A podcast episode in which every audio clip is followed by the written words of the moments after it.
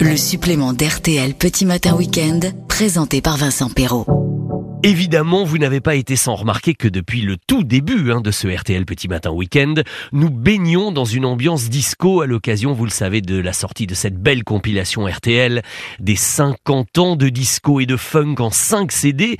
Et pour revenir sur cette période, paraît-il un peu folle, tellement exaltante musicalement en tout cas, il était pour moi impossible de ne pas passer un coup de fil à une véritable icône disco. Que dis-je? Une reine du disco. C'est ma camarade des complices, Amanda Lear. Bonjour Amanda. Bonjour Vincent. Merci d'être avec moi ce matin sur RTL et euh, je voulais dans un premier temps vous demander Amanda, est-ce que vous êtes surprise que de façon récurrente comme ça la tendance disco revienne sans cesse avec la même ferveur? Oui, vraiment surprise parce que quand, quand tout ça a démarré, bon, j'ai dit c'est une, une mode, une mode disco, comme il y a eu la mode du twist ou je sais pas quoi. Et puis je m'aperçois que c'est plus de 40 ans après. Vous vous rendez compte que la fièvre du samedi soir est sortie en 78. Oui. Donc plus de 40 ans après, on continue à chaque année, euh, toutes les grandes stars s'y mettent, Madonna, Beyoncé, tout ça. Dit, allez hop, c'est reparti pour de la dance. Alors ça s'appelle plus disco, ça s'appelle la dance, ça s'appelle autre chose. Mais de toute façon, on est toujours là. C'est du rythme pour danser. Oui, oui. Mais comme vous dites, on est toujours là parce que s'il y a bien une personne qui l'a vécu, qui l'a vu naître cette musique disco, c'est bien vous, hein Bah oui, euh, oui, franchement. Et, et c'est m'est tombé dessus, mais complètement par hasard. Vous savez que moi, je, sortais d'une histoire d'amour avec David Bowie, donc moi je me sentais rock, rebelle. euh, je, je ne voyais que le rock. Pour moi, le disco, c'était, euh, c'était pas du tout mon truc. Oui. Et euh, comme mon premier contrat, ce sont des Allemands, quand les Allemands m'ont appelé, ils m'ont dit, bah nous, on vous propose un contrat de 7 ans, mais il faudra faire du disco. Et je me suis dit, bon, c'est pas trop mon truc, mais 7 ans, ça va payer le loyer. Allez, hop, je signe pour 7 ans. En bon allemand, euh, bien, vous allez faire qu'est-ce que vous savez. Et ont dit, allez hop, vous allez être la Marlène Dietrich Disco, et ils m'ont fait enregistrer ça à Munich. Et c'est à ce moment-là que je me suis aperçu qu'en fait, à Munich, il y avait une espèce d'usine euh, à disco, et là, tous les groupes se passaient par là, les, les Bonnie M, les, euh, toute la bande, c'était là-bas que ça se passait. Et il y avait ça et l'Amérique. En France, on était encore pas trop disco. et Oui, les on était un petit très- peu à la traîne en France, hein, voilà. quand même. Et Oui. les Anglais étaient très réticents parce que c'était la période punk. Ils étaient encore dans Sex et Sex Pistols, tout comme ça. Oui. Mais les Allemands, ils étaient à fond parce que les Allemands ont toujours aimé compter. Donc là, c'était boum, boum, boum. Un, zwei, drei, un, zwei, drei. Mais Amanda, voilà. j'ai- justement sous les yeux le 45 tours original de Blood and Honey. She's got the devil in her eyes. Vous vous souvenez évidemment Oui, c'était Chariola, oui. Voilà, et il est bien écrit, enregistré à Munich en 1976. Ça Eh confirme bien qu'on est quand même avant les Bee Gees et avant Saturday Night Ah Fever. oui, hein. c'était au tout début, je vous dis, pour moi, c'est né en Allemagne. hein. Les, chacun revendique, les gens disent non, non, c'est pas vrai, c'est nous qui l'avons inventé, Ouais. Pour moi, c'est né là-bas parce que je vous dis, c'est dans le rythme allemand, c'est, très teuton, c'est un peu boum, boum. Ils aiment bien ça. Giorgio Moroder Il y était avait en Moroder, Allemagne. évidemment, là-bas, oui, oui, oui, il y avait tous- les grands, les grands producteurs passaient par Munich, c'était les fameux studios euh, allemands. Hmm. Donc moi, je, je suis, j'ai dit ok, allons-y. On, on m'a fait enregistrer ce premier 45 tours, ça a un peu marché, donc on, a ensuite enchaîné avec un album. Et puis j'ai dit c'est terminé. Après, je vais faire du rock. Et euh, on m'a dit non, non, pas question, non, non, ça marche. Alors on continue. Et donc voilà. Et là, petit à petit. Eh ben, au cours de mes télévisions, de mes voyages, de mes déplacements, j'ai rencontré toutes les autres vedettes disco. Alors, il y avait quelques Français, il y avait Patrick Hernandez, il y avait Karen Cheryl, etc.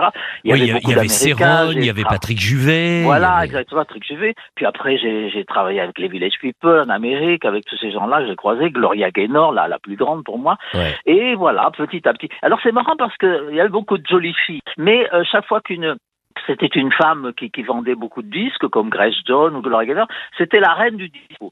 Donc du jour au lendemain, tout le monde était reine du disco.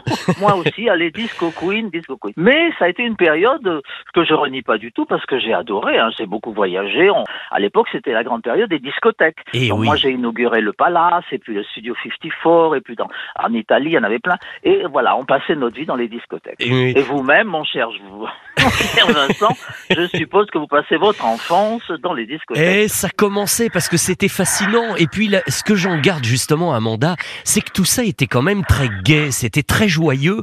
Et c'est vrai que c'était bah une oui. musique qui attirait la gaieté quand même.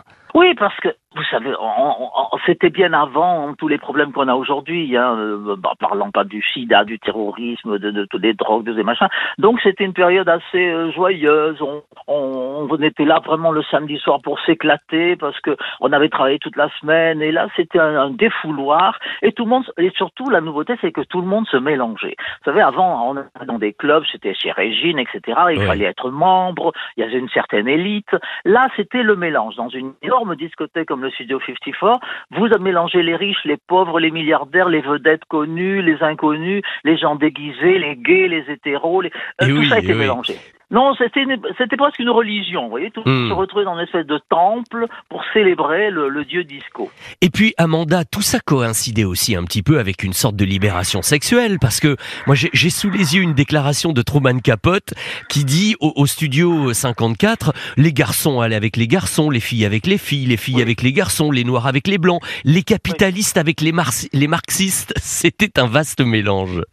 C'est vrai, au, au Palace aussi d'ailleurs à Paris, euh, qui est calqué sur le Studio 54, le Palace était aussi un lieu comme ça de, où, ils se retrouvaient tous. Mm. Et c'est vrai qu'il il paraît qu'il se passait des choses invraisemblables dans les oh, toilettes, dans les backrooms. Mais non Je dis il paraît parce que moi je voyais ça de loin. Bien bah évidemment, bien sûr. Alors, il y avait à Mandalire aussi une chose intéressante qui était la mode vestimentaire. Ben vous savez, le symbole du disco, c'est la boule à facettes. Donc, on s'habillait carrément en boule à facettes, c'est-à-dire qu'il fallait que ça brille. Voilà, il fallait que ça brille. Donc, en avant, les paillettes, les trucs, les tenues vestimentaires invraisemblables, les maquillages délirants.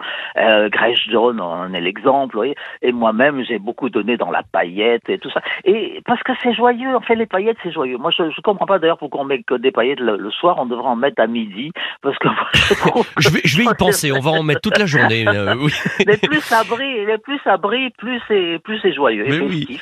J'ai, Amanda, des photos de vous sous les yeux avec une magnifique combinaison. Non. pas tout à fait, mais pas loin, mais une, une combinaison léopard, mais alors surtout, ah oui, ah oui, et cette combinaison de cuir avec un fouet à la main. Oh là là. Alors vous savez, moi j'admirais beaucoup Tina Turner et je l'avais vue sur scène mille fois elle était déguisée en peau de panthère, en, en zèbre antique. Je trouvais ce côté euh, animal extraordinaire. Et puis, j'aimais beaucoup les bandes dessinées. Alors, il y avait à l'époque les bandes dessinées Pravda la survireuse, Barbarella, c'était la oui. Et dans ces bandes dessinées, il y avait toujours des femmes incroyables, avec plein de cheveux, avec des cuissardes, des bottes, et elles étaient habillées avec des bodys comme ça, collantes, qui, qui, qui montraient leur forme. Et je me suis dit, je vais faire mon image euh, là-dessus, voilà.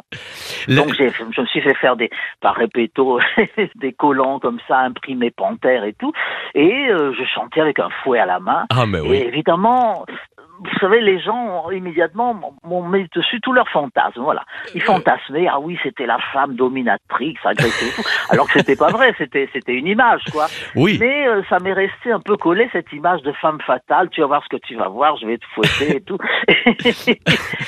c'était venu très gênant à la, à la fin. Ah peut-être, oui. Amanda, honnêtement, est-ce que ces tenues de l'époque vous les avez gardées dans votre dressing? Non, tout le monde me dit mais t'es folle, t'as jeté. Ben, je dis oh. c'est tout foutu en l'air, je rentre plus dedans. Et on dit mais non mais on dit mais non, il fallait les garder. Mais on oui. peut les mettre, faire une exposition ou les mettre aux enchères sur eBay ou je sais pas. C'est ah vrai. Ben non, moi je garde rien. De toute façon, je ne garde rien, vous savez. Euh, en, avec l'âge qui vient, je me débarrasse au contraire de, du plus possible. Voilà. Oui. Néanmoins, Amanda Lear, vous avez quand même gardé le souvenir de ce que David Bowie vous aurait dit en 1973 en vous disant que il fallait que vous chantiez. C'est vrai Ah que bah c'est oui. lui qui vous a dit il faut chanter volonté ah ben vous savez, moi j'avais absolument aucune intention de chanter. J'étais mannequin, maigrichonne, et comme tous les mannequins, on me disait sois belle et tais-toi, quoi. Surtout, surtout, n'ouvre pas la bouche. Donc c'était. Maintenant je parle beaucoup, mais à l'époque je parlais jamais. Oui. Et David Bowie, quand il m'a rencontré, il a dit mais tu sais, tu as une voix qui est, qui est intéressante, à part ton physique, c'est la voix. Tu devrais. Moi j'ai dit mais non, moi je sais pas chanter, j'ai jamais chanté de ma vie. Ah, il m'a dit si si si, il faut chanter, et il m'a mis vraiment sous contrat. J'ai signé un contrat, il m'a envoyé prendre des cours de chant, il a payé Ah oui. tout. Ah Oh oui. Et pendant deux ans, j'étais sous contrat avec son manager, donc Tony De. Et c'est pour ça que je l'ai suivi à New York, en Amérique et partout. Et, et j'allais toutes les semaines faire mes cours de chant. il y avait une bonne femme redoutable qui m'apprenait à respirer, à faire mes gammes. Ah, et, et c'est pour ça que j'étais très déçu. D'ailleurs, quand la première fois que je suis rentré après en studio d'enregistrement en Allemagne, ils m'ont dit mais qu'est-ce que c'est que cette voix? Ben j'ai dit je sais pas, c'est comme ça qu'on m'a appris à chanter. Mais non, mais non, c'est beaucoup trop. Plus bas, plus bas. Ah bon, ah, plus bas. Ah, non, non, non, mais plus bas encore, ah, plus bas. Et à la fin, je me suis rendu compte qu'en fait, ils cherchaient une espèce de Marlène Dietrich. Et eh oui. Vous savez, eh avec la voix assez grave. Une espèce d'ange bleu des années 70. Oui, voilà, c'est ça, c'est ça qu'ils voulaient. Et, eh donc j'ai dit mais c'est pas ma voix naturelle, mais bon, allons-y. Hein. Donc ils m'ont fait fumer des cigarettes, j'ai fumé des clopes, j'ai bu un peu de whisky, puis à 4-5 heures du matin, j'étais ah, j'étais comme ça. On aurait dit Ivan Rebrov. Et donc euh, voilà. Mais sans le violon sur le toit, évidemment. Hein. sans le violon.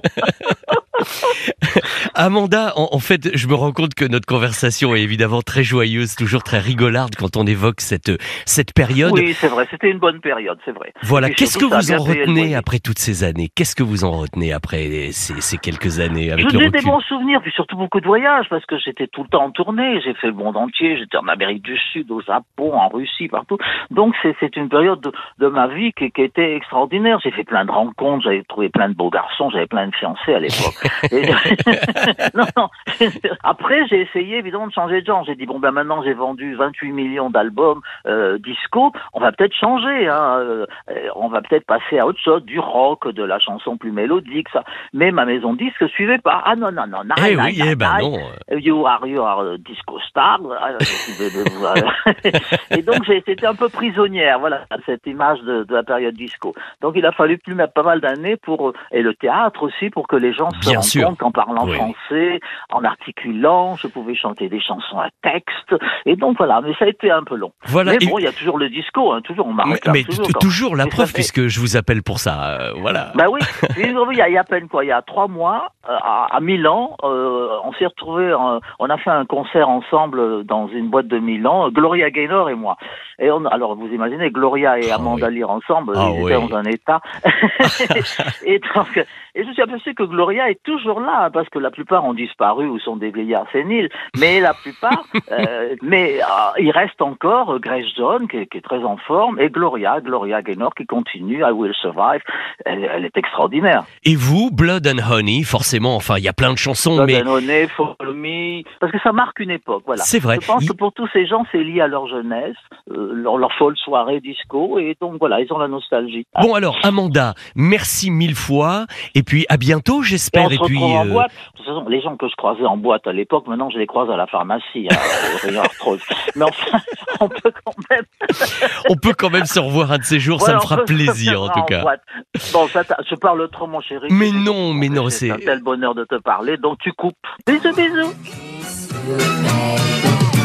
RTL Petit Matin Week-end, le supplément avec Vincent Perrault.